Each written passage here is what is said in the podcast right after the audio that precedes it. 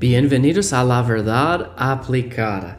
La Biblia dice Santiago 1:22, pero sed hacedores de la palabra y no tan solamente oidores. Nuestro deseo es que usted aplique la palabra de Dios en su vida.